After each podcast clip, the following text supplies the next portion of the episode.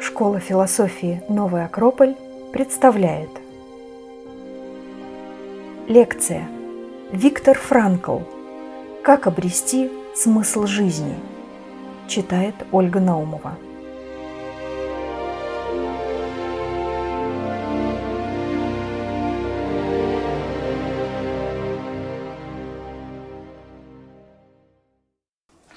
Вечер, меня зовут Ольга Наумова, я преподаватель культурного центра «Новая Акрополь», философской школы «Новая Акрополь». И сегодня у нас, видите, тема вроде бы посвященная очень известному психологу, психотерапевту, создателю целой школы психотерапии. Но на самом деле я надеюсь, что мы сегодня с вами увидим, что это такой, прежде всего, философ. И благодаря этому его направление, его течение психологии стало для многих людей настоящим спасением. Ну что, я не знаю, известно ли вам имя Виктора Франкла, подозреваю, что известно. Давайте мы сегодня, с одной стороны, познакомимся с этой фигурой, с его биографией, с его путем, с основными положениями его учения. Но э, я напомню, что лекция, на которой мы с вами сегодня присутствуем, входит в цикл, который называется «Учимся у великих. Теория плюс практика». То есть предполагается, что мы не просто знакомимся с тем, что там такого интересного сказал Виктор Франкл, а стараемся применить это к себе. К нашей сегодняшней лекции это относится, в, мне кажется, еще в большей степени, чем а, на всех остальных. Ближе к концу посмотрим с вами.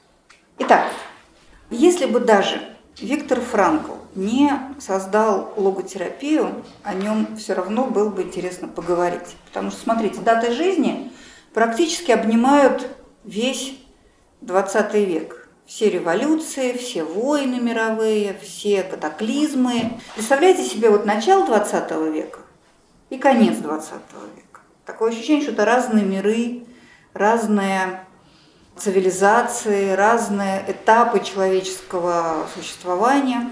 Вот они все уместились в его жизнь. Он почти всю жизнь прожил в самом центре Европы, в Вене, столице Австрии.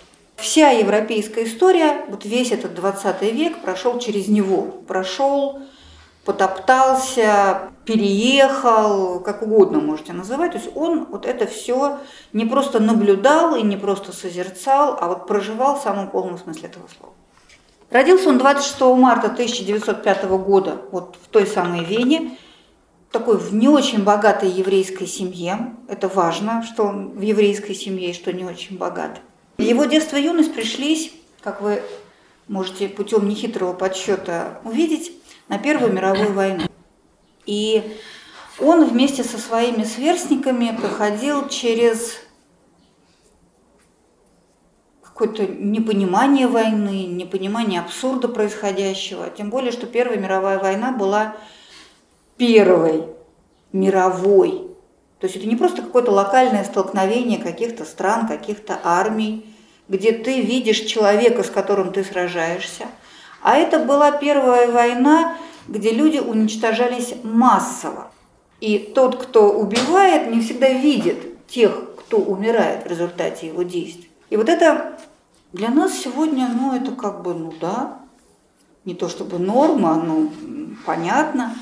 А для людей того времени, вот для его поколения это было что-то абсурдное, страшное, и ощущение участия в каком-то диком хаосе, в каком-то, в чем-то ненормальном, вот для них было таким очень близким состоянием.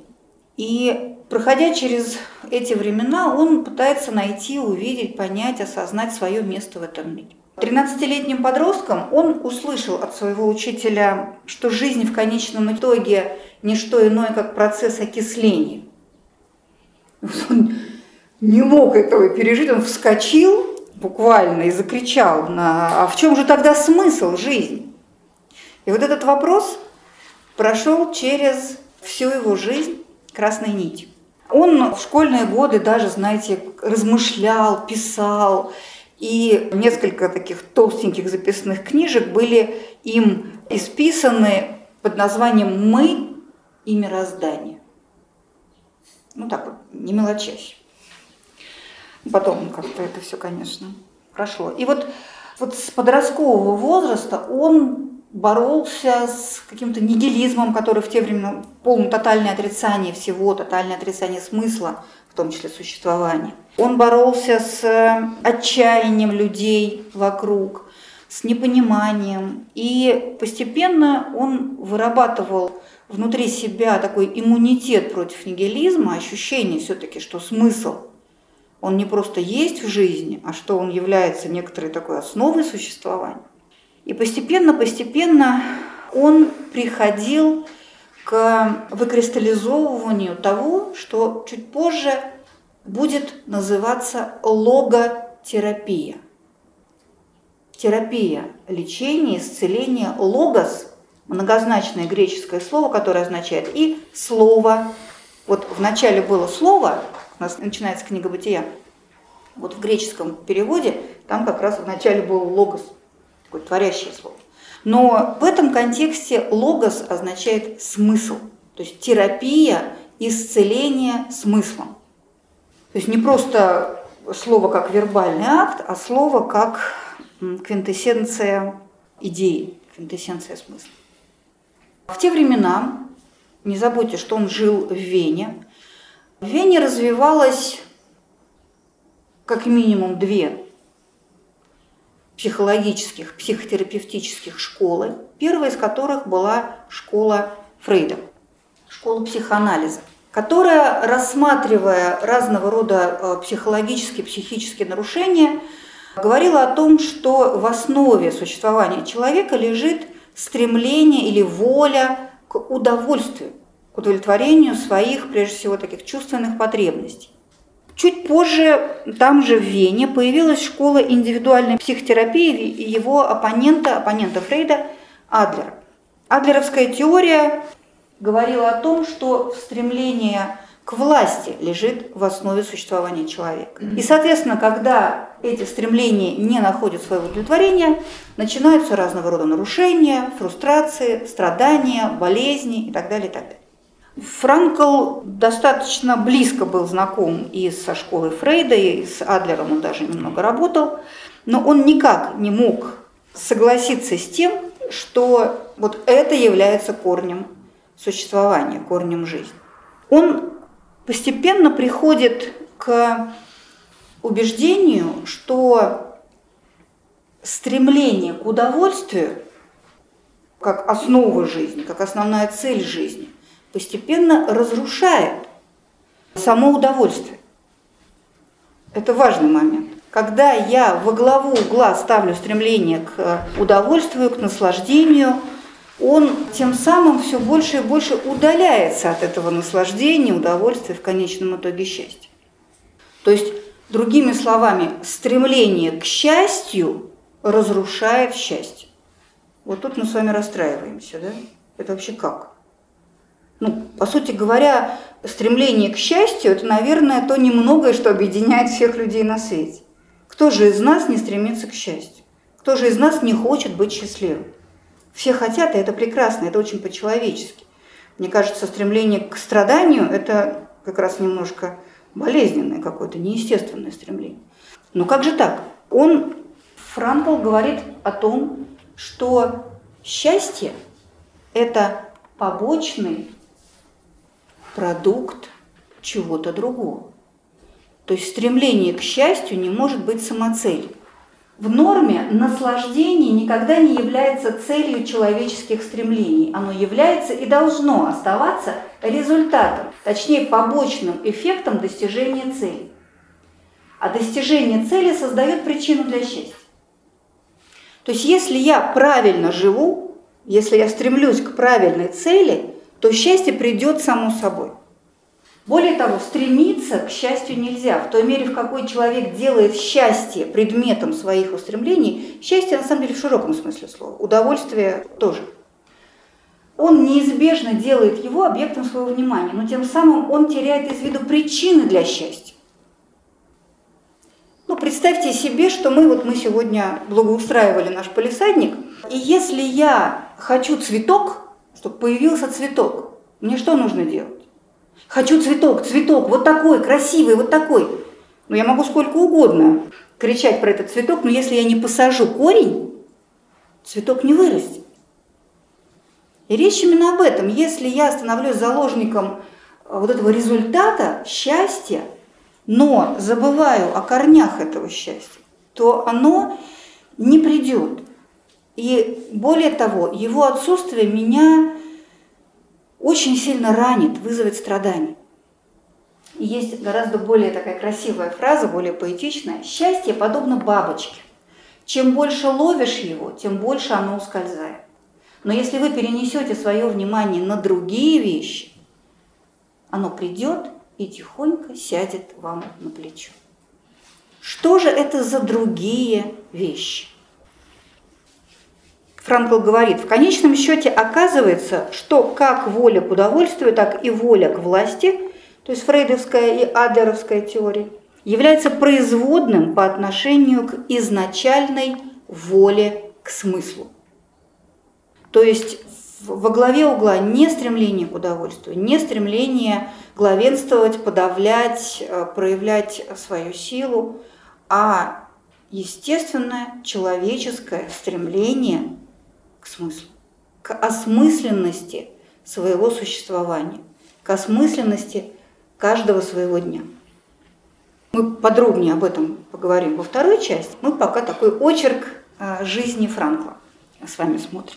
В 1928 году Франкл, который уже получил психологическое образование, открывает 28 год, 14, 10 э, лет, как закончилась Первая мировая война. Открывает Центр консультирования молодежи в Вене. В этом центре была очень насущная необходимость, потому что количество самоубийств среди молодежи в тот момент в Европе, в Вене в том числе, достигло какого-то рекордного числа. И в результате его работы, в результате работы этого центра, впервые за много лет количество самоубийств среди молодежи начало сокращаться, начало уменьшаться. Вот мы с вами здесь в первый раз видим реальный результат его подхода. Вообще Франкл в этом смысле уникальный человек. Теорий-то очень много, ученых очень много, вот такие есть гипотезы, вот такие представления, а еще вот так вот можно размышлять.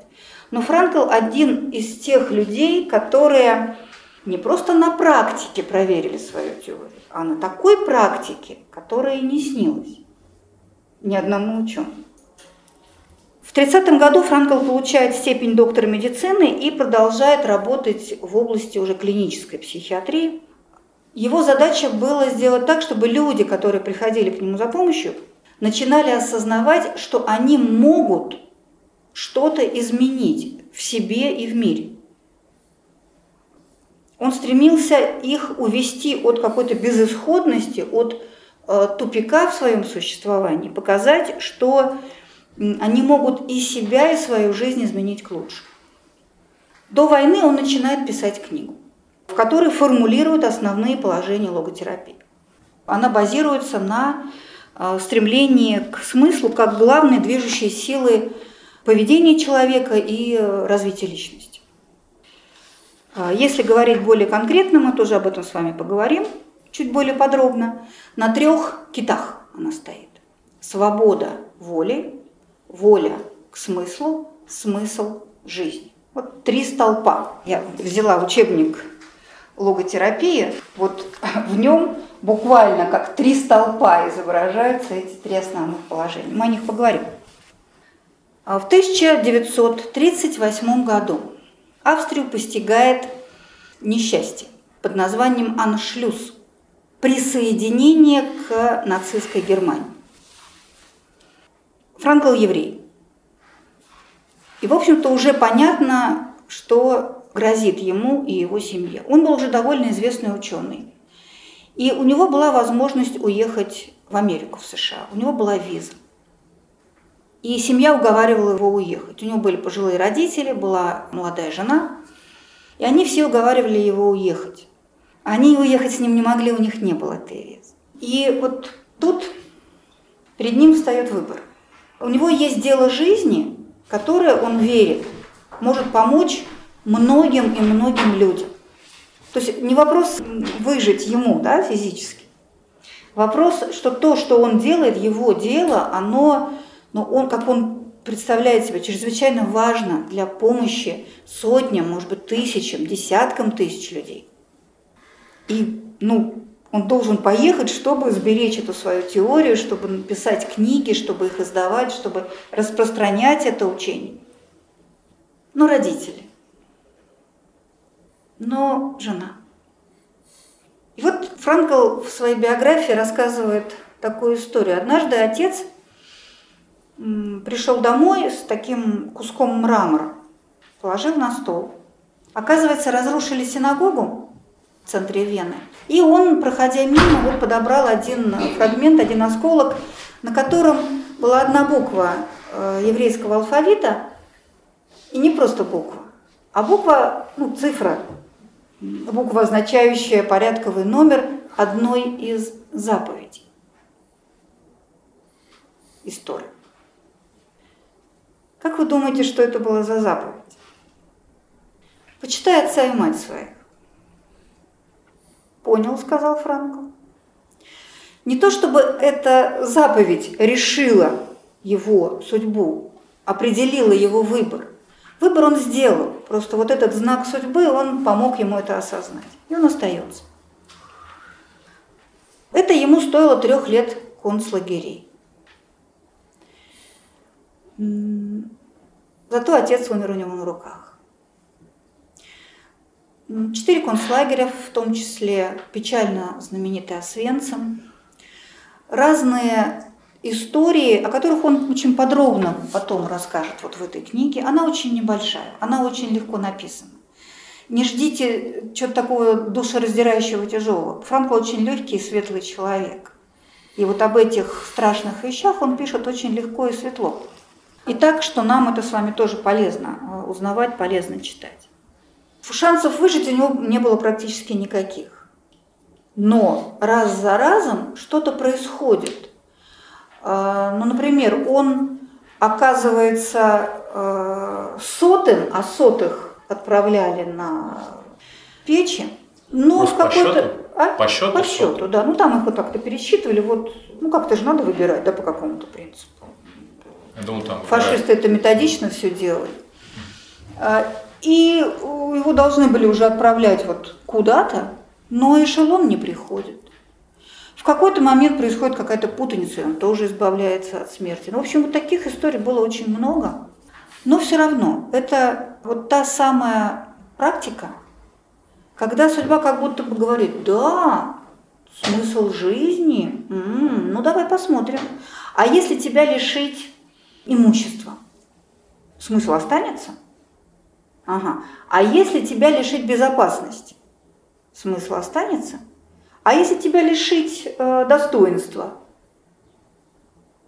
Извините, говорит Франкл, а как вы меня лишите достоинства? Это же мое отношение. Имущество, да, безопасности, да, и ты живешь как никто. У тебя нет ничего. У тебя нет уверенности в завтрашнем дне, у тебя нет, тебе не принадлежит даже сама твоя жизнь.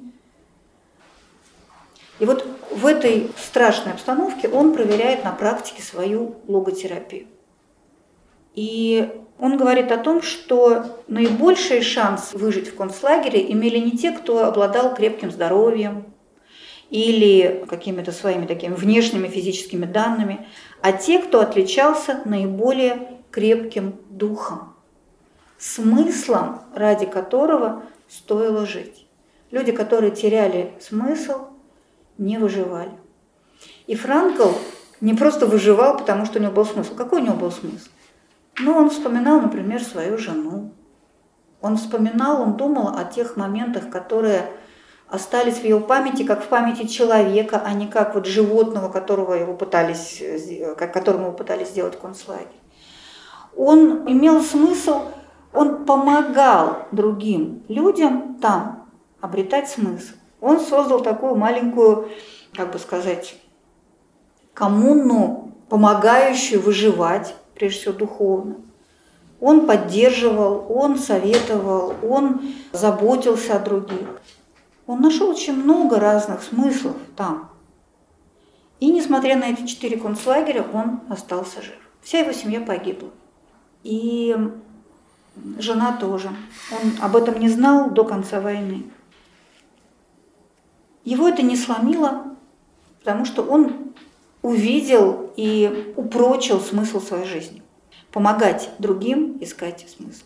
И вот та книга, которую он написал до войны, которая пропала в концлагере, он об этом тоже пишет, как он вдруг понял, что он очень зависит от этой книги и ставит свою жизнь, смысл своей жизни в зависимости, в зависимости от этих листочков. Он понял, что это неправильно. Он ее издал, вот она. А потом было еще 30 книг. Это на русском языке, это на немецком, на, язык, на других языках. И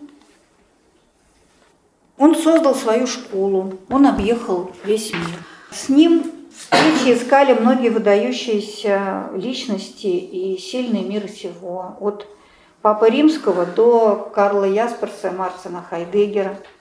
А вот есть много историй о том, как э, эта его книга, вот эта, «Сказать жизни да», психолог в концлагере, какое она имела воздействие на читателя. Франкл, например, в своих воспоминаниях делится историей юного израильского солдата, который на войне судного дня лишился обеих ног.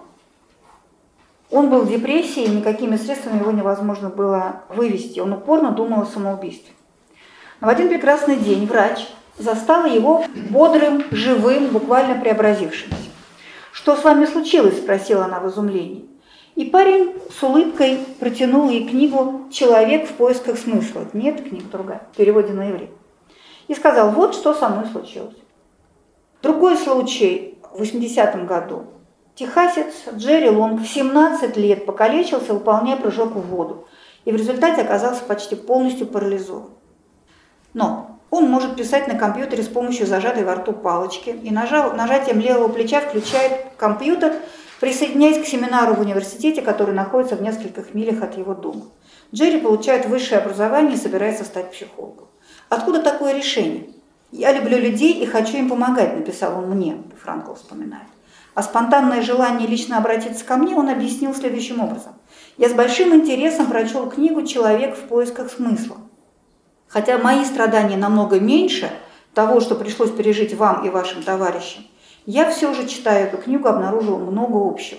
Даже после того, как я перечитал книгу четыре раза, я все еще нахожу новые мысли и примеры. Только тот, кто побывал там внутри, знает, что это. Ваша книга потому так и действует, что вы все это пережили. Я тоже страдал и теперь понимаю, что без страдания не было бы и просто. После войны его учение стало еще более актуальным. Люди имели, ну, потихонечку выходили из э, вот этой военной депрессии, потихонечку их благосостояние росло, жизнь становилась более благополучной и спокойной. Они имели все с материальной точки зрения, но не понимали, зачем это все, не видели в этом смысла.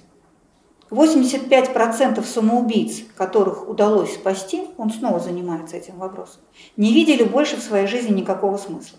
При этом 93% из них были физически и психически здоровы, жили в хороших материальных условиях, в полном согласии со своей семьей. Они активно участвовали в общественной жизни, имели все основания быть довольными своими академическими успехами. Все есть. Конкретный пример. Вот. Один американский студент писал Франклу. «Мне 22 года. У меня ученая степень, у меня шикарный автомобиль. Я полностью независим в финансовом отношении. И в отношении секса и личного престижа я располагаю большими возможностями, чем в состоянии реализовать. Единственный вопрос, который я себе задаю, это какой во всем этом смысл? Снова и снова люди приходят, даже не приходят к этому вопросу, а вот буквально впечатываются в этот вопрос, вот ударяются об этот вопрос. Давайте теперь перейдем к самому учению Франкла и немножко посмотрим и на эти пресловутые три столпа логотерапии, свобода воли, воля к смыслу, смысл жизни. И первое, с чего мы начинаем, это свобода воли. Революция, которую совершил Франкл в психотерапии, заключается в том, что он, в отличие от всех, практически от всех остальных школ, говорит о том, что у человека больше, чем два измерения. Есть тело, это понятно, есть психика, переживания, чувства, мысли и так далее, и так далее. Это понятно. Но эти два измерения – это те ограничения, за которые человеку выйти очень сложно. У человека такое тело, какое есть, у него не вырастет третья рука, у него э, не, он не может жить без определенных физиологических обстоятельств, так скажем, в своей жизни. Более того, у него есть много разных таких психических свойств, которые и телесные, и психически роднят его с животными. Но у него, у человека, говорит Франкл, есть то, чего у животных нет.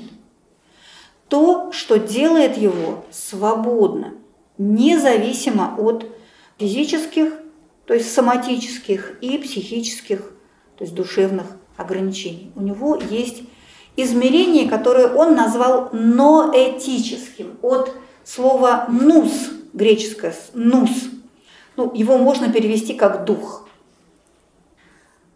Это то измерение, в котором находятся смыслы, ценности. Вот что говорит логотерапия об этом измерении. Что же остается для духовной сферы? Бесконечно много. Изначально человеческое, то есть то, что не присуще животным. А именно, свобода занять позицию по отношению к своему настроению и физическому состоянию. Ну, то есть мое физическое состояние такое, какое есть. С этим я ничего сделать, ну, почти ничего не могу. Я могу там держать себя в форме или что-то еще. Но, в принципе, у меня могут быть, как вот у тех примеров молодых людей, инвалидов, например, да, эти ограничения уже есть. Но человек свободен занять по отношению к этим ограничениям ту позицию, которую он сочтет необходимой. Помимо этого, к этому измерению относится свободное волеизъявление, интерес к вещественным сферам и к искусству, способность к творчеству, религиозное и этическое чувство, то, что мы называем совестью. Совесть, она у нас не в психике. Это не просто мои какие-то эмоциональные или ментальные построения. Понимание мира, любовь, не как эмоция, а как состояние души и так далее. Причем очень важно понимать, что это не какой-то слоеный пирог. Вот физика, вот психика, вот ноэтика. А это как три измерения нашего, нашего мира. То есть это нечто целое. Человек это нечто целое, единое. И вот то, о чем говорит, как о очень важном законе Франкл, человек свободен подняться выше уровня соматических и психических детерминант своего существования. То есть они нас определяют.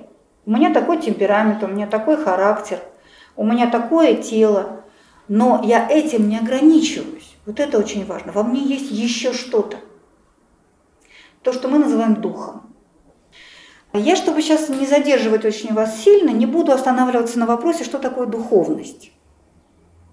Мы много раз проводили разного рода опросы и всегда получали ответ, что духовность это вот, ну вот это что-то такое, либо что-то такое вот неосязаемо абстрактное, либо это ну, когда я не про материальное только думаю. Ну, например, духовные практики – это разного рода упражнения, медитации, а, и так далее. Да, нет? Ну вот Франкл говорит, что нет. Что духовность – это вообще не о том. Духовность человека – это то, что отличает его, что присуще только ему. Никаким другим живым существам нет. Самолет не перестает, конечно, быть самолетом, когда он движется по земле. Он может, и ему постоянно приходится двигаться по земле.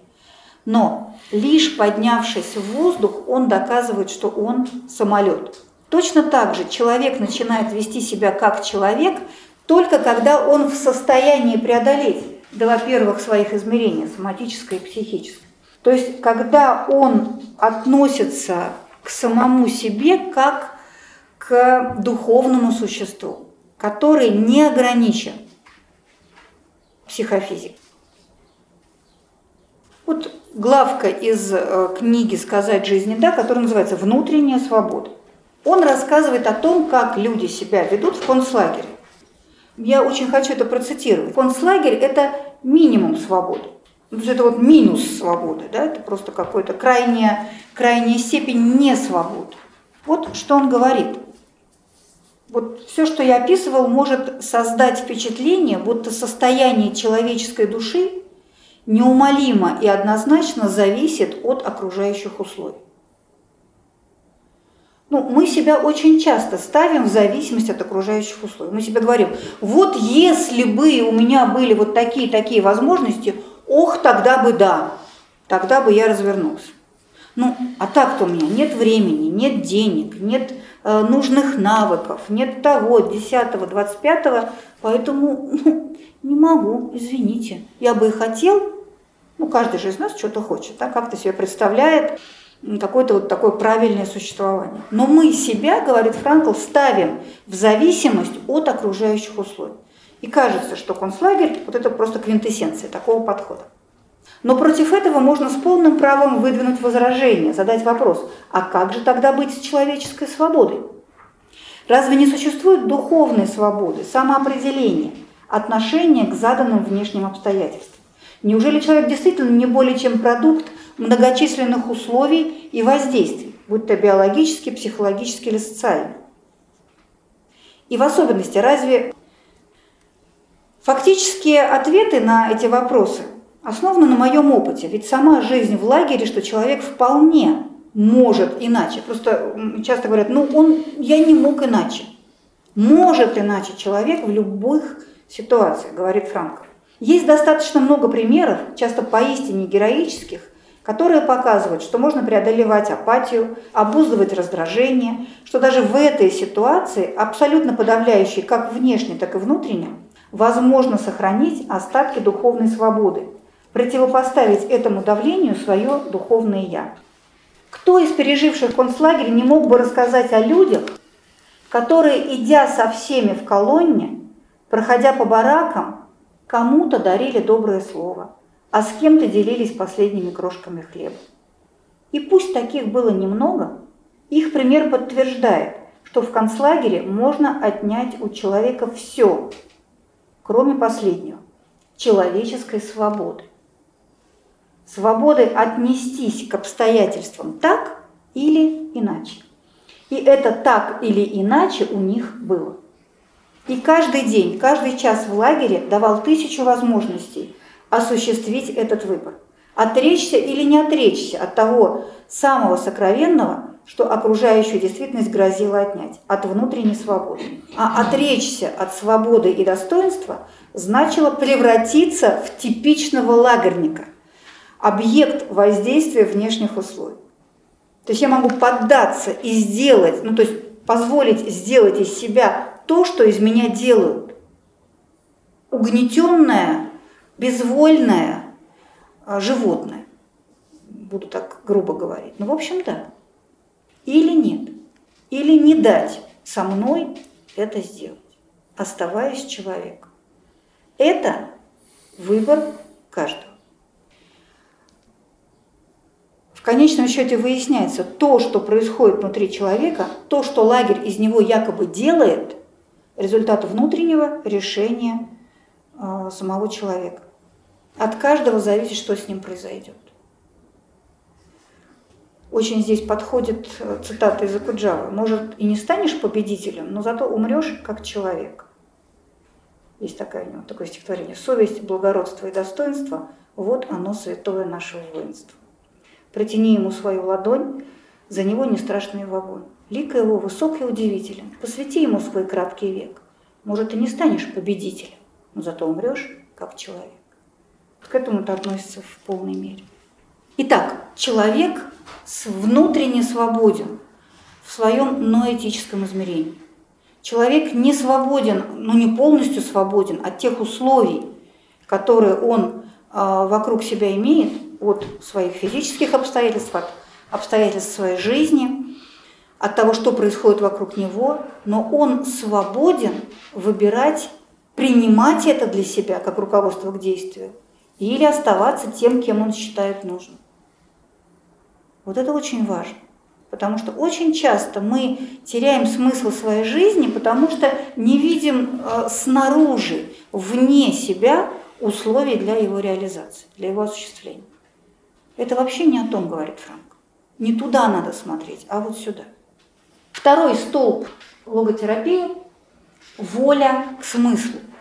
Франкл говорит о том, что стремление к обретению смысла заложено в каждом человеке, абсолютно в каждом.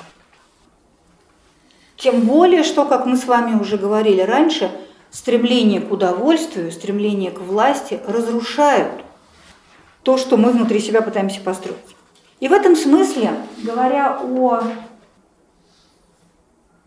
воле к смыслу, он обращается, Франкл обращается к понятию самореализация или самоактуализация, которая благодаря Маслоу и его знаменитой пирамиде э, стала притчей во языцах. Ну, про, я не стала тут изображать эту пирамиду масла, наверное, мы ее все себе представляем. В свое время этот ученый создал концепцию, согласно которой потребности человека можно выстроить в виде пирамид. Внизу потребности такие, можно сказать, физические, физиологические, потом потребности безопасности, потом в принадлежности любви, в уважении, познавательные потребности, эстетические и венец всего потребность самоактуализации. Осуществить себя, реализовать себя. Ну, надо сказать, что, честно говоря, через некоторое время сам Маслов немножко разочаровался в этой своей концепции. Но мы радостно почему-то продолжаем его цитировать. В те времена, когда работал Франкл, эта пирамида была чрезвычайно популярна, и Франкл очень с ней спорит. Очень сильно спорит. Он говорит о том, что мы все переворачиваем с ног на голову. И как в случае со счастьем, стремление к этой самой самореализации нам служит плохую службу. Подобно счастью, самоактуализация является лишь результатом следствием осуществления смысла. Если я осуществляю смысл в своей жизни, я самореализуюсь, все будет хорошо. Я найду себя, я осуществлю самые свои а, лучшие потенциалы и так далее. Лишь в той мере, в какой человеку удается осуществить смысл, который он находит во внешнем мире, он осуществляет и себя. Если он намеревается актуализировать себя вместо осуществления смысла – смысл самоактуализации тут же теряется. То есть стремиться просто вот себя реализовать, это такое стремление ни на чем не основано. Такое голое. Франкл приводит очень интересный образ. Меня он в свое время поразил. Что такое бумеранг? Представляете себе? Почему-то мы очень хорошо представляем себе это оружие австралийских аборигенов. Ну, то есть это такая изогнутая досочка, которую запускают, и что происходит? Возвращается. Он возвращается. А скажите, а зачем его запускают? Вернулся. Кого-то убить он должен. Игра. Он должен кого-то убить. А, вот так? А это оружие. Это, Зачем оно это оружие, конечно. Они, это, не, это они не развлекались так. Ага. Они так охотились. Ага. Это мы сегодня используем там всякие эти фрисби, да, называется? Фрисби. тарелки. Тарелочки. А вам не кажется странным? Он же должен был кого-то задеть, ударить, Мгм. а он возвращается. Он возвращается, когда он не попадает в цель. Бумеранг возвращается в том случае, когда он не достигает своей цели. Потому что если бы он о кого-то стукнулся, его бы траектория бы изменилась. Вот это, говорит Франкл, также и человек возвращается к себе самому только тогда, когда, будучи слишком увлечен самим собой, не понимает своей задачи и терпит неудачу в поиске смысла жизни. Когда он промахивается мимо своего предназначения, он снова поднимает вопрос, а как же я, а как же я себя осуществляю, а как же я себя реализую. То есть он начинает вот эти вот свои самокопания и метания, когда промахивается мимо смысла, мимо предназначения. То есть возвращение вот к этим вопросам, а как же я, моя реализация, мои таланты, мои потенциалы, куда же все это, только когда он промахивается мимо предназначения. Ну, то есть, Франк говорит, самореализация – это прекрасная вещь. И здорово, когда это является результатом, но не целью нашего существования. Когда это является ну, таким побочным продуктом, хорошим, удовлетворительным результатом нашего существования. Но если я сижу и думаю о своей самореализации, вот это беда. Ну, правда, беда, потому что это вот тот самый бумеранг. Мои мысли о моей самореализации – это свидетельство того, что ее нет. И так ее не достичь. Поиском своей самореализации. Понимаете иронию, да? У нас сегодня столько тренингов и столько курсов, и столько тренеров, и столько сил тратится вот на эти вопросы, а Франкл говорит, ребят, не, это только путь к такому вот как это психология называет, к фрустрации, к саморазрушению, к травмам внутренним. Не к тому надо стремиться. И вот возникает одно очень сложное слово, которое для логотерапии является вот входом в это пространство смысла и достижения тех результатов, которые нас бы с вами устроили. Слово – это самотрансценденция. Это то, что превосходит меня. Стремление к тому, что превосходит меня. То есть, помните, мы говорили с вами, когда я о себе, о моем, самореализации и так далее, и так далее, вот это труба дела. Это, это очень травматично. Когда цель моего стремления дальше меня, больше меня, выше меня, вот тогда начинается самое красивое способность человека войти в контакт с чем-то большим, раствориться в своей деятельности, в другом человеке или в высшей силе. Ну, высшей силе имеется в виду, если это некоторое религиозное призвание. Или если это любовь и забота о ком-то. Или если это какое-то большое дело, которому я себя посвящаю. Какая удивительная штука, какое удивительное открытие. То есть человек находит себя, когда стремится не к себе, а к чему-то большему. Быть человеком значит быть направленным на что-то или на кого-то, отдаваясь делу, которому он себя посвятил, человеку, которого любит, или Богу, идеалу, которому служит. Я сегодня совершенно случайно увидела наш календарик за апрель, увидела цитату в нем. Человек, у которого сегодня день рождения, это мой учитель Елена Секирич, удивительно красивый, добрый, высокий э, человек – вот из ее статьи цитата. «Ищи тех, кому ты нужен, кого будешь любить, кому можешь помочь и за кого с радостью возьмешь на себя ответственность, прежде чем искать тех, кто нужен тебе. Ищи тех, кому ты можешь помочь, а не тех, кто поможет тебе».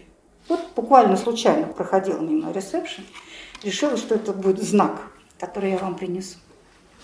Есть лишь одна честь – честь оказать помощь. Есть лишь одна сила – сила прийти на помощь. Это цитата Франка. В служении делу и любви к другому человек осуществляет себя. Не в служении себе, не в кружении вокруг себя и своих интересов, своего удовольствия, своих потребностей.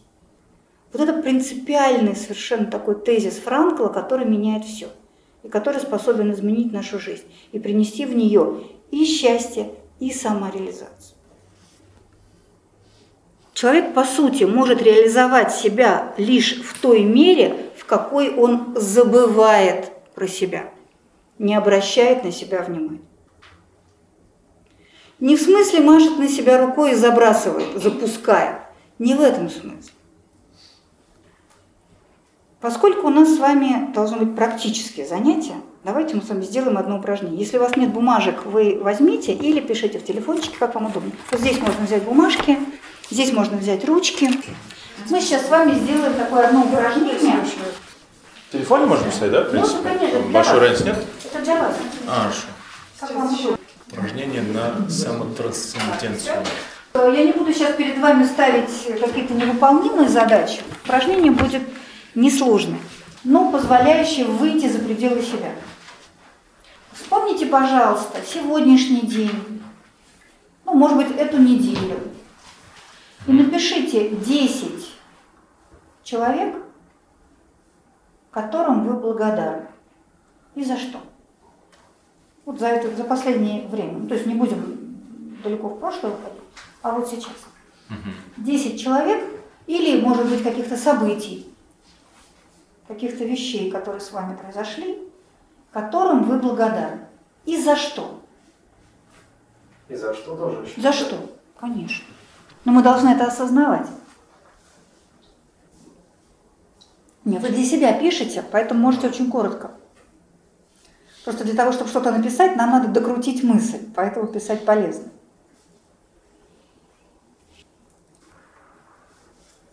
Я уж не стала устраивать жесткач и просить вас 10 человек за сегодняшний день написать. Хотя и так можно было. Тогда нам стоило повнимательнее посмотреть на свой сегодняшний день. Но я буду сегодня.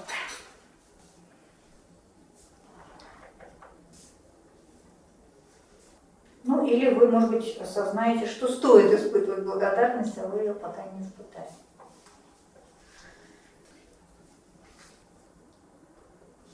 Получается? Или 10 очень много? Даже наоборот разгоняешься, хочется больше написать. Ну, вам не обязательно останавливаться, да, ну, я имею в виду не сейчас, а вы можете, придя домой, в дневнике это написать. Это очень хорошее упражнение из стоической философии. Один из самых известных философов-стоиков, Марк Аврелий, который был императором, и написал, ну, вернее, он, то чтобы он написал для нас книгу, он писал дневники. Дневник. Это одно из духовных упражнений античной философии. Вот он э, свои эти дневники начал с благодарности. Страниц 10. Деду, отцу, такому-то за это, такому-то за это, такому-то за это. Почему очень важное упражнение? Может быть, вы мне скажете. Какой-то эффект. Благодарность. Чем оно важно? Приятно было выполнять. Приятно это побочно. Это вот то самое побочный эффект удовольствия, который делает, который вызывает какое-то правильное дело, осмысленное дело. Это очень здорово. Благодарность – это такой первый шаг за пределы себя. Мы очень в своем естественном эгоцентризме сосредоточены на себе. Франкл нам говорит, нужно выйти за пределы себя. И благодарность – это именно тот шаг, который нам помогает это сделать. Когда я обращаю свои усилия не только на себя. На себя тоже, конечно, потому что я же благодарна кому-то за что-то, что я испытала что я получил. Но все-таки первично это вот он, или эта ситуация, или эти обстоятельства. Да?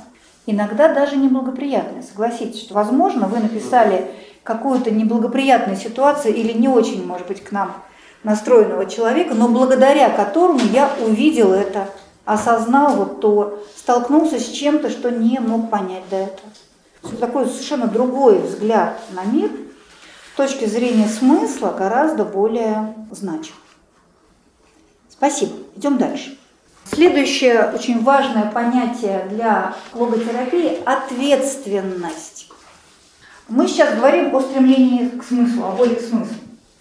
Важно понимать, говорит Франкл, что есть единственный человек, который отвечает за вашу жизнь. Это вы. Никто больше не создаст никаких условий, никто больше не ответственен за то, что с вами происходит. Это никак не противоречит тому, что вы только что написали, что мы очень благодарны и тому, и тому, и тому, и тому. Но это очень здорово. То, что я это вижу, то, что я это ценю, это важно для меня. Если я еще говорю об этом, это здорово. Но это важно прежде всего для меня, для моего внутреннего изменения. Но человек ответственен за реализацию смысла своей жизни. И только. Нам очень важно взять на себя ответственность за свою жизнь, за то, что с нами происходит. Ну, вроде да, да, что такого революционного в этой мысли?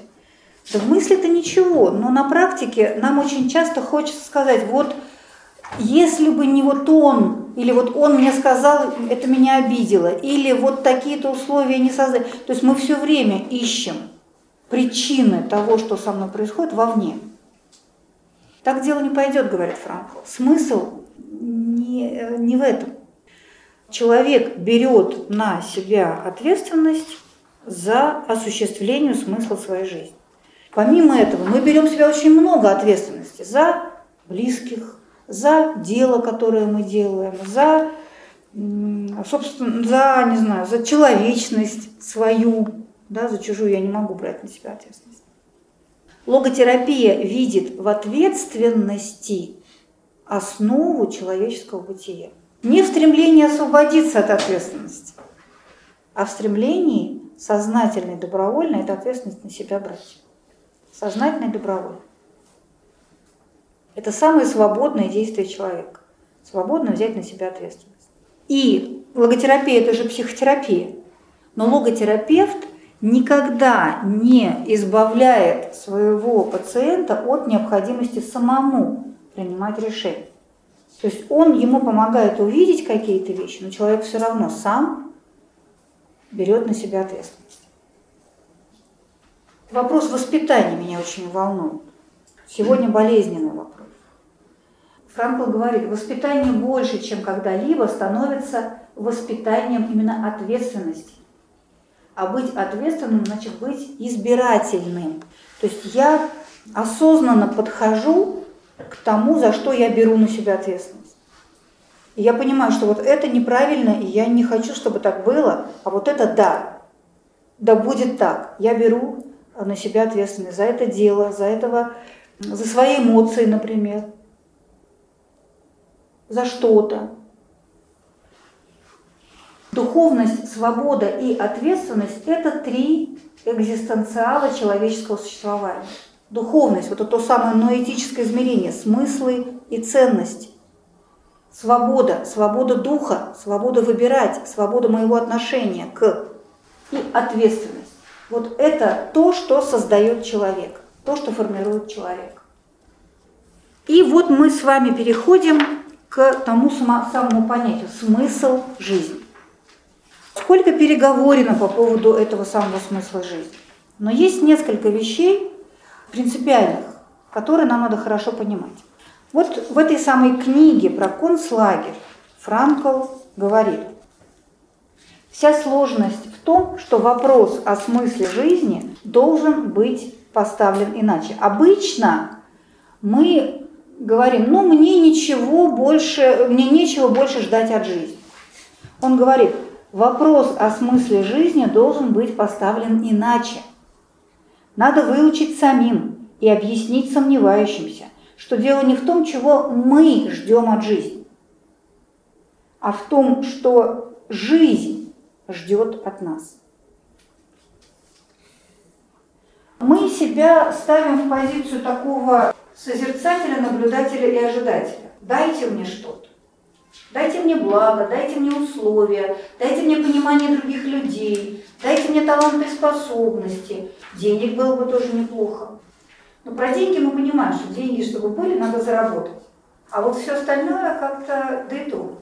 Да и про деньги у нас какие-то сомнения. Говоря философски, тут необходим своего рода коперниканский переворот – мы должны не спрашивать о смысле жизни, а понять, что этот вопрос обращен к нам.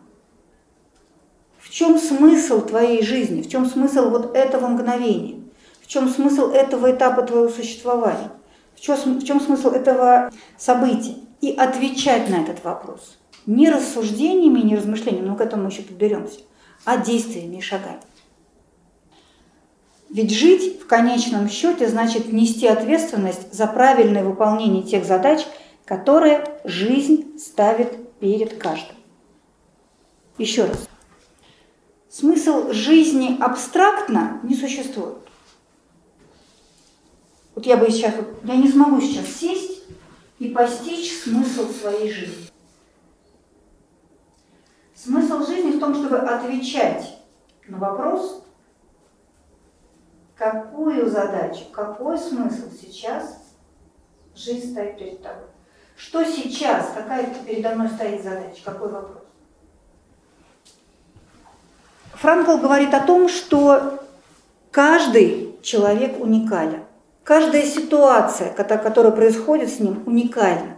И каждая из этих ситуаций, каждое мгновение, каждый день несет смысл. И наша задача не размышлять о том, какой мог бы быть смысл, а осуществлять этот смысл. Сейчас я приведу пример. Вот я сейчас читаю лекцию, вы ее слушаете. Как вам кажется, каков сейчас смысл для меня? Донести, донести идеи, чтобы мы применили. Потом еще желательно. Донести, ну, максимально постараться донести до вас эти идеи, которые, видите, я к ним глубоко неравнодушна. Я считаю, что они это важнейшие вещи. Если их хорошо понимать, то это очень поможет в жизни. То есть мой смысл сейчас в этом. А ваш? А, Понять и слушать. донестись. Воспринять. Принять, воспринять. Донести через себя. Угу. И Ну, то есть, как минимум, хотя бы воспринять. Там, соглашаться, не соглашаться, делать, не делать, дальше. А вот сейчас, в эту минуту, хотя бы постараться услышать. Может быть, вы не согласны, но постараться услышать. Открыть немножко себя, не быть полной чашей, про которую рассказывает одна буддийская притча. Да, там как пришел один профессор к учителю дзен, говорит, ну научите меня этому вашему Дзен. дзену. Тут наливает чай, наливает, чашку заливает, наливает, уже налил, что-то перелилось, а он все наливает, наливает. Профессор говорит, стоп, стоп, стоп, стоп. А тут говорит, так вот, я вам показываю дзен. Вот вы сейчас как это полная чаша. Ничего моего туда не войдет. Вы сначала опустошите свое, потом я вам могу что-то донести. Вот не быть такой полной чашей, как минимум, да, постараться воспринять. То есть вот в это мгновение у меня свой смысл, у каждого из вас свой смысл.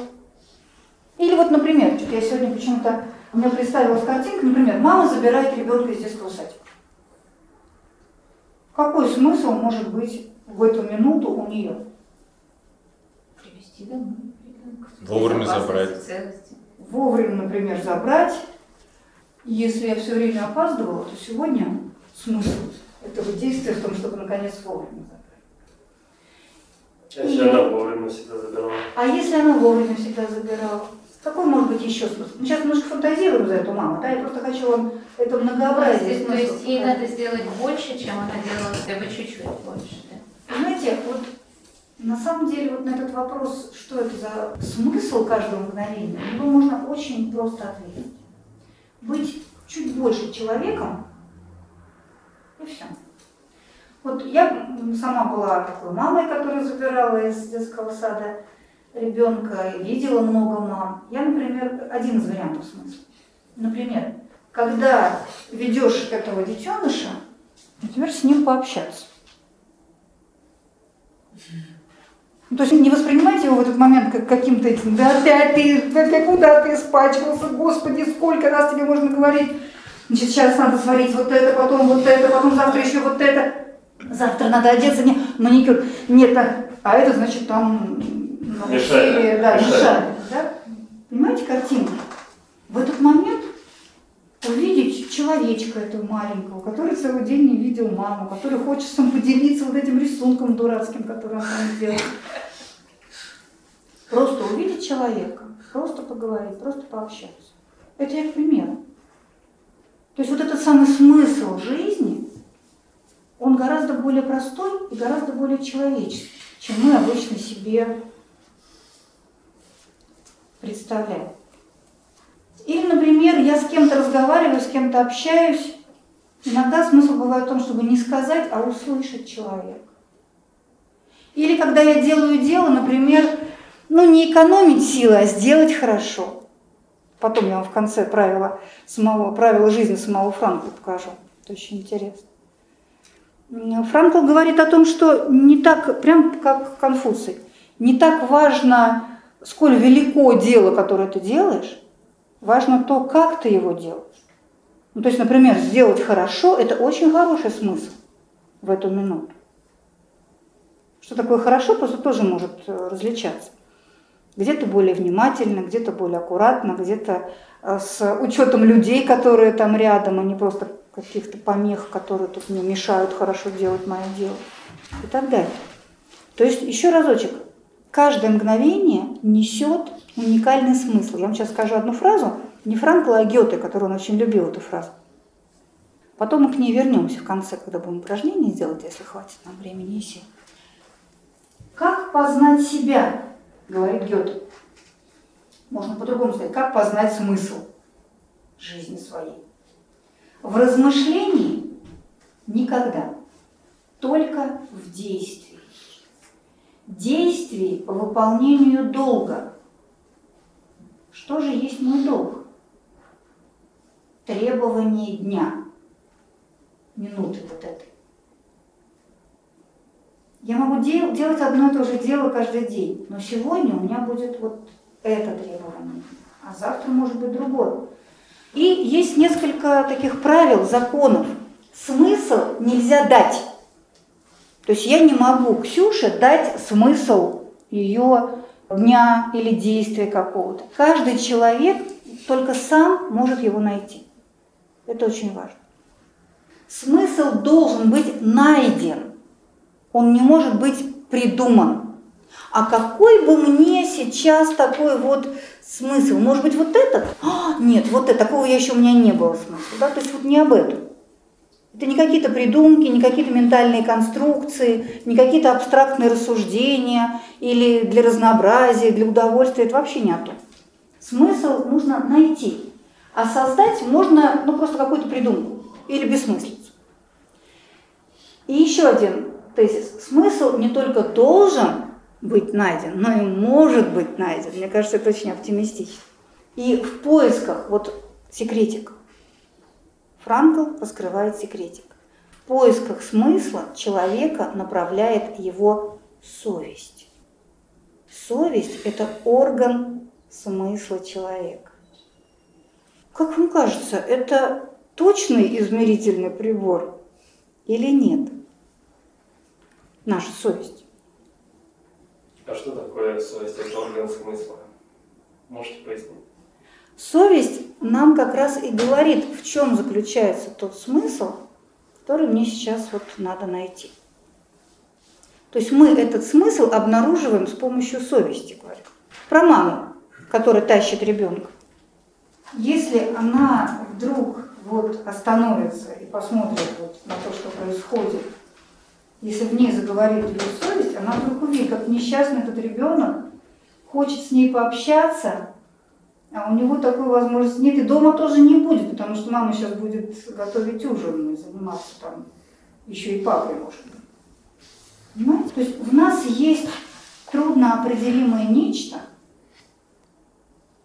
Интересно, что вот на немецком это не первое значение, а по-английски, например, совесть и сознание – это одно и то же слово. Conscience.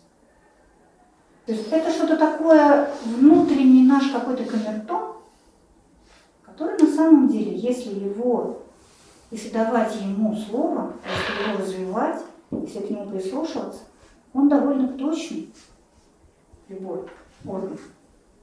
Потому что когда что-то не то, что-то не то внутри, да, что-то такое вот не дает нам успокоиться, что-то такое давит, колет, э, не дает расслабиться. Вы понимаете, о чем я говорю? Угу. Когда работает совесть, мы на самом деле это очень хорошо чувствуем. Иногда мы это отпихиваем от себя. Потому что, нет, ну так же правильно, я же устала. Я же, мне нужно, на мне все вот это, я сейчас про ту же маму, да? Вот все это на мне, безусловно, ей надо поставить памятник. Но ребенок, вот он, маленький человек, которому нужно просто немножко внимания, любви и теплоты мама это чувствует, и если она об этом задумывалась когда-то, или просто если она немножко перевешивает вот, любовь на каких-то внутренних весах, то она останавливается, Господи, думает, Боже мой, прости, зайка, да, вот давай, давай поговорим, покажи мне тут свою картинку. Как, ой, как здорово, да, что ты сегодня делал? И она вдруг начинает видеть этого человека. Или она, вот ее там скребет, что она что-то не то делает, но она начинает искать причину вот этого внутреннего неспокойствия во внешних каких-то условиях. Мне это надо сделать, то, и вот он виноват, что в магазин не сходил, и ты опять испачкался. То есть мы начинаем опять перекладывать вину на какие-то внешние обстоятельства. То есть у нас там внутри какой-то позывной идет, что сейчас не в этом, важно сейчас не это. И не это важно. Да сделаешь ты это тоже. Ну, в конце концов, пельмени сварить. А смысл в другом. Но это надо еще принять. Надо взять на себя ответственность за эту ситуацию. Не перекладывать на кого. Совесть можно определить как способность обнаружить тот единственный и уникальный смысл, который скрыт в каждой ситуации. Видите, что все очень просто. Все предельно просто. Мы очень много надумываем, мы очень много конструируем, мы очень много хотим. А смысл, содержащийся в каждой ситуации, достаточно прост. Но осталось не очень долго. Вы держитесь? Да. Я бы не хотела делать перерыв, чтобы нам как-то вот нашу мысль не прерывать. Мы сделаем одно упражнение чуть-чуть попозже. А сейчас поговорим вот еще о чем. Как улавливать этот смысл? Франкл говорит о том, что есть, вот мы, мы говорим про ценности, ценности и смысл там вот в этом, но этическом, духовном измерении. Эти ценности бывают очень разные. Например, когда я делаю какой-то проект, понятно, я что-то делаю, я что-то создаю. Или я пою песню, или я пишу стихотворение. Понятно, я смысл того, что происходит, вот в делании чего-то, в создании чего-то. И в данном случае ценность в созидании, в создании, в творении. Понятно, да? Я копаю грядку. Смысл в том, что я что-то сажаю цветочек. Смысл в сажании цветочек. И на самом деле большая часть тех ценностей, которые мы с вами в жизни реализуем, они вот такого вот творческие ценности. Ценности творчества, созидания, сотворения. Это может быть даже выстраивание отношений каких-то. Это может быть ну, взаимоотношения между людьми. Это может быть любая работа. И физическая, и ментальная. Но бывают ситуации, когда у меня нет возможности что-то создавать. Ну, или нет необходимости что-то создавать. Франкл говорит о том, что есть ценности другого порядка. Например, когда я Завтра хочу пойти в филармонию на концерт. Ходите в филармонию на концерт? Да. Вот завтра, кажется, Чайковский. Я туда пойду, и смысл того, что будет там происходить, в чем? Ну, мой смысл. Я буду слушать музыку, я буду наслаждаться гармонией, красотой, мелодией. Я не буду ничего создавать, я не буду ничего делать. Я буду переживать чувство прекрасного, красоты, да? так, любование, вот природа сейчас прекрасная, ценности переживания. Это тоже очень важная ценность. Франкл, например, говорит, ну, он такой приводит пример, скажем, когда вокруг красота, а мы уткнулись в свой э, ну, телефон, я бы сейчас сказала, да, про газету говорит, и не замечаем, и не радуемся, мы не реализуем смысл этого мгновения. Вот, мне кажется, сейчас надо какие-то большие плакаты на улицах повесить. Смотрите вокруг, наслаждайтесь, нюхайте, трогайте эти листочки. Да? Вот самое-самое сейчас для ценности переживания время. То есть ценности созидательные, творческие, продуктивные.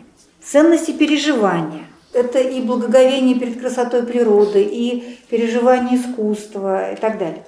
Но есть третий тип ценности – которые остаются, когда нет никаких других. Это вот то, о чем говорит он в своей книге про концлагерь. Не было ничего, но у тебя остается ценность, способность иметь свое отношение к тому, что происходит. ты относишься к себе как к грязи, позволяешь другим к себе относиться как к грязи, или ты относишься как человек, когда ты сохраняешь память о том, что ты человек, о каких-то мгновениях своей жизни, когда ты кому-то, ну даже если не можешь помочь, но ты, по крайней мере, испытываешь какие-то чувства, ценности отношения, называются они ценности созидания, ценности переживания, ценности отношений. Чтобы объяснить, что имеется в виду, Франкл приводит один пример жизненный. Один умирающий молодой человек лежал в больнице с диагнозом неоперабельной опухоли спинного мозга. Ему давно уже пришлось оставить свою профессию, он был давно тяжело болен, естественно, не мог работать. Он был парализован практически. То есть таким образом у него не было возможности реализовывать ценности созидания. Он уже не мог ничего создавать. А, а я напомню, что это в основном именно ценности созидания мы в своей жизни и реализуем. И мы от них получаем очень большое удовлетворение. Нам это понятно. Вот мне надо сделать, я делаю, вот оно есть. Я радуюсь. У меня есть ощущение, что я живу не просто так. Да? Мы очень, а, как сказать, получаем удовлетворение от каких-то вещей, которые мы создаем. И это здорово, это очень правильно. Но вот ситуация, когда нет возможности ничего создавать. Человек тяжело болен, парализован. Но даже в таком тяжелом состоянии ему доступен был мир ценностей переживания. Он проводил время в оживленных разговорах с другими больными, развлекая, подбадривая, утешая их. Он читал хорошие книги и в особенности любил слушать по радио хорошую музыку. Да вот он вот эти ценности осуществлял, переживания, общение, смыслов э, в книге, наслаждение музыкой. Но, однако, наступил день, когда он уже не смог переносить натиска звука в наушниках. Полностью парализованные руки уже совсем не держали книги, то есть ему стали недоступны и ценности переживания тоже. Настал новый этап его жизни. Теперь он должен был отступить еще дальше, ему оставались доступными лишь ценности отношений. Иначе его поведение и не охарактеризуешь. Ведь теперь он принял на себя роль советчика, наставника больных, находящихся рядом. Изо всех сил старался своим поведением быть для них примером. Он мужественно переносил свои страдания. Да? Ты ничего не можешь делать, ты просто можешь вот, быть таким, каким ты считаешь важным, нужным, правильным. За сутки до смерти, а он предвидел, но он понимал, что дело уже идет к концу, он узнал, что дежурному врачу было назначено сделать ему ночью инъекцию морфия, обезболивающего. Ночью, по графику, так сказать. И что же сделал этот больной? Когда врач после обеда обходил больных, молодой человек попросил его сделать этот укол ему вечером, чтобы не беспокоить врача ночью. Чтобы врачу не пришлось ночью вставать и делать ему этот укол. То есть понятно, что до утра бы он, ну, у него опять бы все заболело, да, то есть он, по сути, вот жертвуя своим страданием, своей болью, своими интересами, хотел ну, как-то вот э, облегчить немножко жизнь врача. Это когда человек уже ничего не может, у него остается возможность быть человеком, быть, вести себя достойно, благородно красиво. Очень красиво все это звучит. Понятно, что в жизни не всегда бывает просто вот нащупать эту самую свою совесть или откликнуться на нее. Ну или как-то правильно ответить на тот вопрос, который ставит перед нами судьба. Да, говорит Франко, это непросто. Но он говорит, как конечное существо человек не гарантирован от совершения ошибки. И поэтому рискует ошибиться. Да, мы можем неправильно как-то вот понять этот смысл или не осуществить его, или недоосуществить. Но Я хочу, говорит он, еще раз процитировать Гёте, который сказал, мы должны всегда целиться в бычий глаз, несмотря на то, что знаем, что не сможем попадать в него всегда. Или, говоря более прозаически, мы должны стараться достичь самого лучшего. А в противном случае мы не сможем добиться даже относительно хорошего. То есть в каждой ситуации стараться найти и осуществить этот смысл, заложенный в этой ситуации для нас. Я только еще раз скажу, это для нас. Два человека могут быть в одной и той же ситуации, а смыслы у них могут быть разные. Ну, что для вас является смыслом, для меня может быть бессмысленным. Конечно, Да? конечно. Так. То есть это такая очень внутренняя вещь. И совесть, она моя. Она у Сережи своя, у Ксюши своя, у меня своя. Она нам что-то, на что-то указывает. Она что-то обозначает мне. Это мой разговор со своей душой. Ну что же, меня очень трогает вот эти вот три вопроса, которые на самом деле они должны вам быть знакомы. Это из Талмуда, изречение древнего еврейского мудреца Гилеля, если не я, то кто? Если не сейчас, то когда? Если я только за себя, то зачем я? Мне кажется, вот в этом квинтэссенция учения Франка. Потому что нам всегда кажется, что, ну, ну, понятно, да, но ведь, наверное, же есть кто-то, кто мудрее, больше знает, э, отважнее, сильнее, у кого больше времени, больше возможностей. Нет, если судьба перед тобой поставила вот эти обстоятельства, то они обращены к тебе, ко мне. Если я это уже увидел, если я уже здесь, то я тот, кому обращен вопрос. Это я. И не когда-нибудь, не когда будут э, благоприятные условия, а именно сейчас, в эту минуту. Но мы не можем сделать полностью идеально, но постараться-то я могу. Целиться в лучи глаз я же могу. Ну, как получится, так получится. Мое дело постараться. И если я думаю только о себе, если предмет моей заботы только я сам, зачем тогда это все? Неужели вот судьба вот это все создала только для того, чтобы я как-то там думала о себе и стремилась получить удовольствие? Ну, это как-то... Совесть моя мне говорит что-то другое. Вот, если привести пример того, как сам Франкл жил и осуществлял смысл своей жизни, ну вот Григорий Михайлович понравился. Он до, до последних дней своей жизни, он был суперактивным человеком. Он постоянно искал какие-то новые, не впечатления, хотя ценности переживания у него было достаточно. Он хотел видеть жизнь с разных ракурсов. И он уже в, на закате дней, например, научился летать на самолете, ну, такой легкой авиации. Он катался на горных лыжах, учился, там даже ногу сломал в конце. Ну, то есть он таким до конца оставался живым, с ясным умом, обращенным к другим человекам, но у него были такие свои правила. Это я просто маленький примерчик того, как можно подходить. Относиться к самым маленьким делам, это про смысл дня, про требования дня. Относиться к самым маленьким делам с таким же вниманием, как и к самым большим. И делать самые большие дела так же спокойно, как и самые маленькие. Маленьким мы часто пренебрегаем. Но они же как-то возникли в нашем сознании, они даже для чего-то важны и нужны.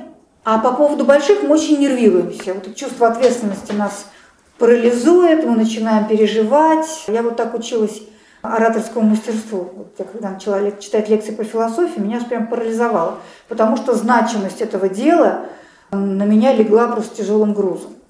Я, несмотря на то, что я с детства папа меня учил нормально выражать свои мысли, но вот в этот момент просто меня переклинивало. И когда, как только я понизила немножечко, так сказать, статус вот в своем представлении этого дела, сразу у меня все наладилось. Стараться делать все как можно быстрее, ну, как можно раньше имеется в виду, а не в последний момент. Простые вещи, да, требования дня. Вот передо мной стоит какая-то задача. Делай. Сначала делать все неприятные дела, а уж потом приятные. Приятно мы и так сделаем. А если мы сделаем сначала приятное, но неприятное, силы времени уже совсем не останется.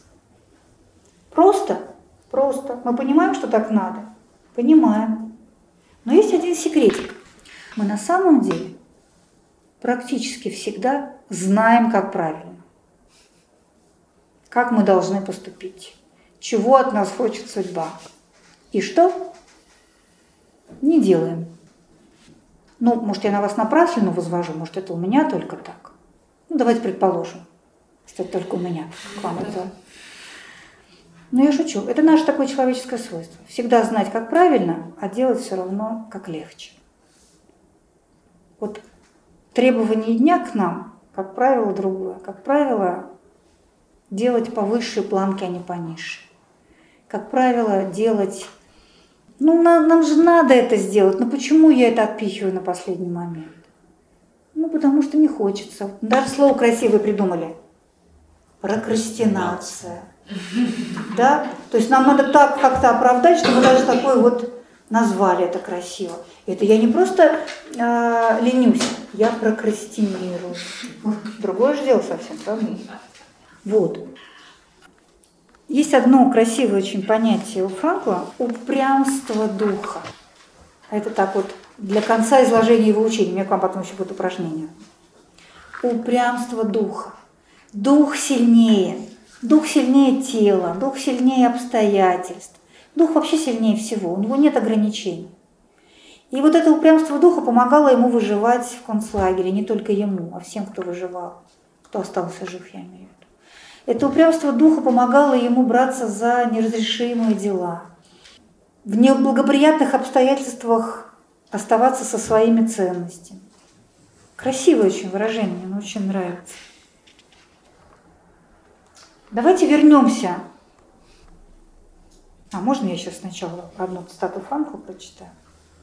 Когда Франкла просили сказать, в чем смысл жизни, ну вот я думаю, что вы тоже с этим же вопросом сюда пришли. Он улыбался. Ведь универсального, единственно правильного ответа на этот вопрос нет.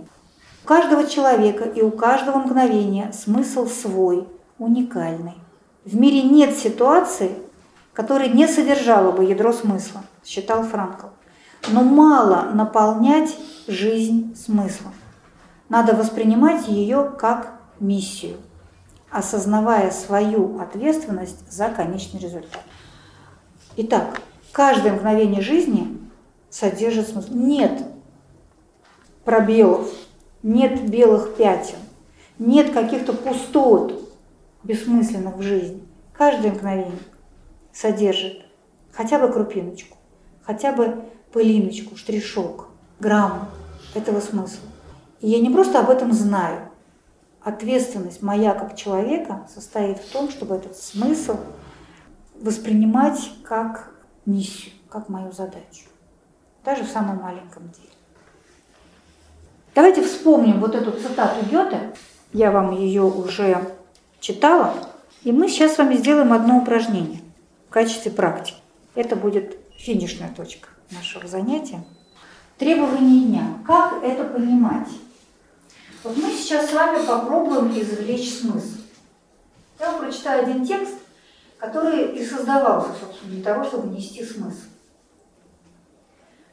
Как назывались такие, и называются такие тексты, истории, в которых заложен смысл, причем этот смысл каждый человек для себя раскрывает Притч. сам. Притч. Апокрифы. Притч. Помните, это про другое. Притча. Это символические истории символические, про них мы сейчас не будем, а вот притчи это хороший размер. Причем басня, там смысл плюс-минус однозначный, а в притче нет. Нам сейчас с вами надо будет сделать несколько этапов, несколько итераций. Вот прямо так мучаюсь, не знаю, какую из замечательных притч вам прочитать. Как для всех. Нет. А, Тогда лучшую самую. Знаете, это просто книжка ну, нашего издательства, и вот эти притчи, они собирались много лет, поэтому там все хорошие.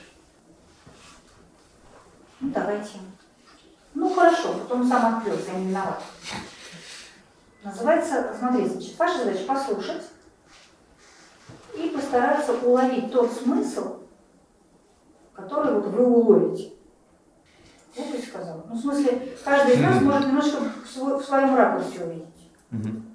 Вот попробуйте для себя сформулировать тот смысл, который уловили именно вы. И записать. Волшебный посох. История вам отчасти знакома. Давным-давно в одной деревне жил человек. Он не мог ходить и с самого детства лежал на печи. И вот как-то раз к нему зашел путник и попросил воды. Человек заплакал и сказал, я не могу помочь тебе, я не могу ходить. А давно ли ты пробовал? Спросил старец. Человек не помнил. Он не помнил даже, сколько лет лежал на печи. Так давно не питался он. Вот волшебный посох, сказал старик и протянул ему палку. Обопрись на него и сходи за водой. Человек обхватил руками посох и вдруг встал.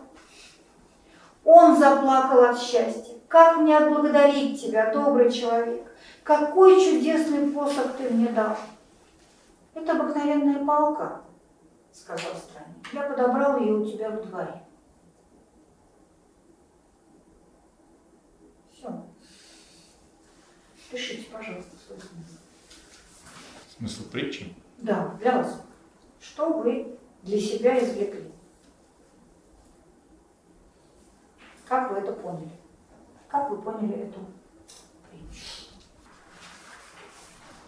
Попробуйте только в одном предложении. Ну, Да, то есть не писать историю.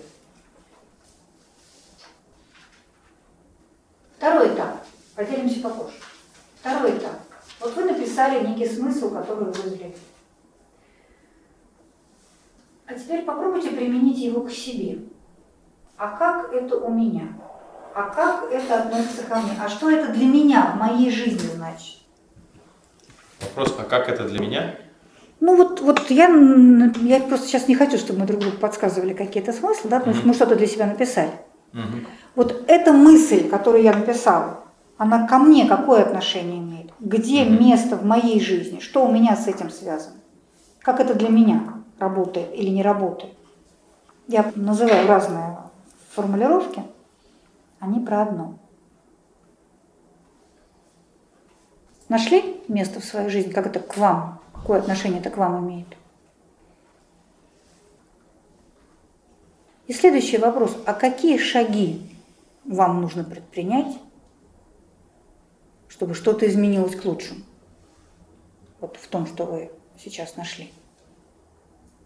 Где вот это вот мое, мое поле битвы, где точка приложения моих сил, где точка моего изменения, где точка моих усилий?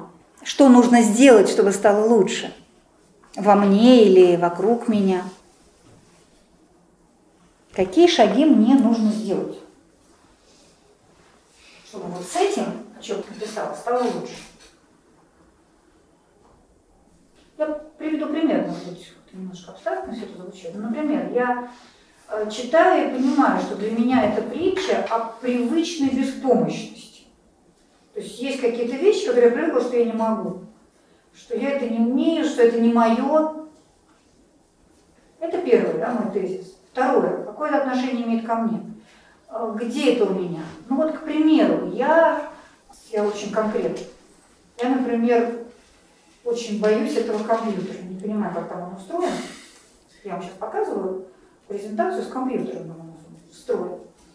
Я долгое время звала наших ребят, включите, пожалуйста, настройте мне вот это все. Ну и каждый раз тебе нужен такой, так сказать, паш, сопровождающий, оруженосец, который вот тебе все это будет. Я понимаю, что ну, в связи с этим что можно сделать? Ну, научиться как-то, да, попросить, чтобы тебе показали. Ну, мне надо показать не один раз, а, предположим, три, чтобы я это выучила. Но это все-таки не бином Ньютона, да, я способна. Но я так привыкла уже кого-то звать на помощь, что, в общем-то, уже даже не замечаю этого. Как там само собой. Я привела очень маленький примерчик. Это пример того, какой смысл я могу извлечь для себя, для своей жизни. Из прочитанного, из услышанного, из того, что со мной произошло, из какого-то события. Еще разочек. Мысль, которую я уловила, к себе применить и какие-то шаги сделать или хотя бы запланировать. Вот очень важны все три этапа. Потому что я так понимаю, на самом деле много всего. И я знаю про себя много всего разного. Чего я там должна, чего не должна, что было бы здорово сделать. Да? Но если на этом вот понимании все и ограничиваю, этим пониманием все ограничивается, это значит, что я не извлекла смысла своей жизни. Я это не превратила в шаг. Я не превратила в какое-то действие по изменению ситуации. А значит, это просто мыльные пузыри. Значит, я не взяла на себя ответственность за этот смысл, за свою жизнь, ну не глобально, а вот в данном конкретном случае. То есть все достаточно просто. Недостаточно понимать, недостаточно улавливать, важно делать, действовать, превращать это все в реальное изменение. Тогда моя жизнь будет движением. И э, речь идет, еще раз скажу, не о жизни глобально. В чем смысл моей жизни? Доживем, узнаем. До конца в смысле доживем. Может быть, поймем, может нет. Ну, там как-то разберемся. Но Франкл и логотерапия нам говорят, Зачем вот теоретизировать? Перед тобой жизнь, ситуация, мгновение. Гёте там нам о том же говорит. Требования дня. Сейчас будет последнее, самое маленькое упражнение. И мы на этом закончим. Если ты это выделил, эту мысль, если она дошла до тебя, если она оставила какой-то след в твоей душе, ну, присмотрись, прислушайся. Значит, именно это тебе важно. Но раз тебе это важно, тогда сделай что-то. С собой, с компьютером, с чем ты считаешь нужным и важным. Понятна мысль? Mm-hmm. То есть извлечение смысла не в рассуждениях по поводу. А ты чувствуешь, что это важно, ты понимаешь, что нужно и делаешь. Последнее упражнение. Вот я вам два часа почти рассказывала всякие хорошие вещи. Что из всего этого, извините, торкнуло больше всего? Задело, тронуло, обратило внимание, показалось актуально. Вот из всего, из всего, из всего. Если можно, вы мне это назовите. Ну, это красиво было. Ну, мне еще важно, я хотела сказать, да, что, что вы слышали. Не краткое содержание. Я когда начинала слушать лекции по философии, нам Лена запрещала записывать, ну не сколько же записывать, но запоминала все только какую-нибудь одну фразу. Ну так это же и круто. Потому что это мне сейчас, вот моя точка, не знаю, точка роста называется или как-то еще. Важная, актуальная, вот, вот, вот, я это услышала. Может быть, второстепенная, ну, в общем контексте. Но для меня оно прям как-то прозвучало громко. Мне да. сама идея понравилась требование дня. Угу. Смысл видеть э, не глобально, а в моменте. Угу. Спасибо. Про этого, про пичку. Хорошая. Про пичку и пропал. Угу. Что, вы мне мысль скажите. Вот попробуйте сформулировать не, не, не о том-то и о том-то, а саму, вот, саму мысль, послание. Про печку что? Там много всего было, да, у каждого свое, там было что-то. Ну, каждый свое, конечно. Про требования для вас. Мне интересно, что у вас. Мне очень интересно, что у вас. Про требования дня, что, как, сама мысль как звучит. Делать все по необходимости в эту минуту. Не mm-hmm. то, что хочется, может быть, даже, а то, что необходимо. Mm-hmm. Спасибо. Ну, у меня тоже последняя притча хорошо зашла. Понравилось, что было задание постепенно прийти к действию, которое я запланировал, угу. и на этой неделе сделаю. Угу. А мне понравилось сравнение человека с самолетом. Самолет может по земле ездить, да, там, может, я не знаю, там кататься по земле. стоять, Но, да, да. Много, много может что придумать в самолете, можно сделать там отель, он не будет передвигаться, да, ну, что хочешь Но как самолет он проявляется в полете, так и человек проявляется, проявляя свой дух э, и разум. Мне нравится, понравилось это сравнение. И, и притча вот это, да, понравилось, что до конкретики мы дошли. Там пришло какое-то такое волшебство внутри. Да, не в палке, да, это волшебство внутри. И то, что какие-то прошлые ошибки, мы настолько за них держимся, что вот, ну, я там попробовал один раз, у меня не получилось, или там два или три даже раза. А ты это пробовал, может, 10 лет назад, и, а до сих пор держишься эту мысль, что ты это не можешь. И ты уже другой человек, 10 лет прошло. Попробуй хотя бы сейчас, посмотри, что будет. Мне стало интересно, вот если продлить эту притчу.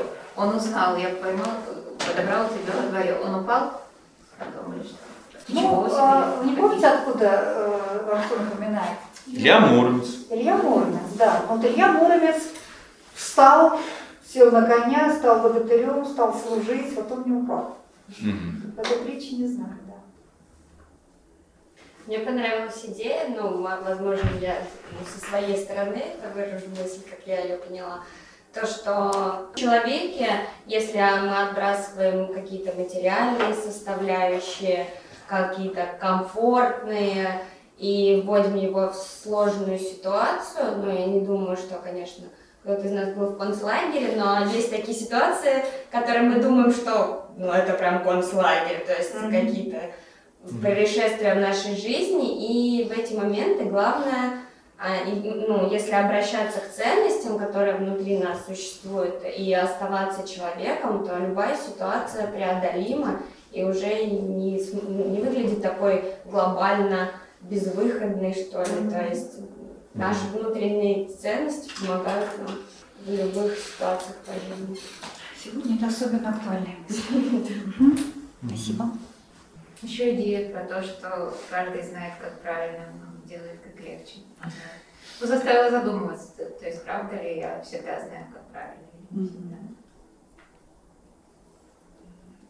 Мне запомнилось то, что мало размышлять, нужно осуществлять смысл, и что смысл нужно именно найти, а не выдумать. Потому что иногда хочется что-нибудь такое выдумать поприятнее. Мгм.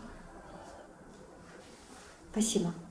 Ну, кто произнес, кто не произнес, я надеюсь, что внутри себя вы это выделили и проговорили. Домашнее задание. Попробуйте понять, какой шаг в связи с этой мыслью вам судьба подсказывает сделать. Ну, у себя в своей жизни. То же, что мы сделали с притчей. Да? Ну, почему-то же для вас это прозвучало. Среди всего-всего. Два часа я разговаривала. Очень много всего сказал. Цитат было много, там идей, всяких слов сложных. Но почему-то именно вот это услышалось. Почему-то. Это всегда очень интересно. Понять-то легко, сделать трудно. Конечно. Так э, это делает нашу жизнь приключением. Понимаете? Потому что если бы все было так легко и просто, смысл какой во всем этом? Пришел, пожил, ушел. А тут целый квест. Если не я, то кто? Если не сейчас, то когда? Если я только за себя, то зачем? Вот пусть эти слова Гилеля будут финалом нашего с вами разговора. Спасибо большое. Спасибо.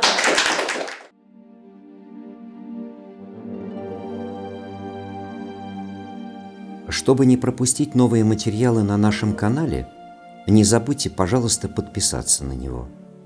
Приглашаем вас также в гости на лекции, практикумы, мастер-классы и курсы творческого развития, расписание которых можно найти на сайте философской школы «Новый Акрополь» акрополис.орг.ру До встречи!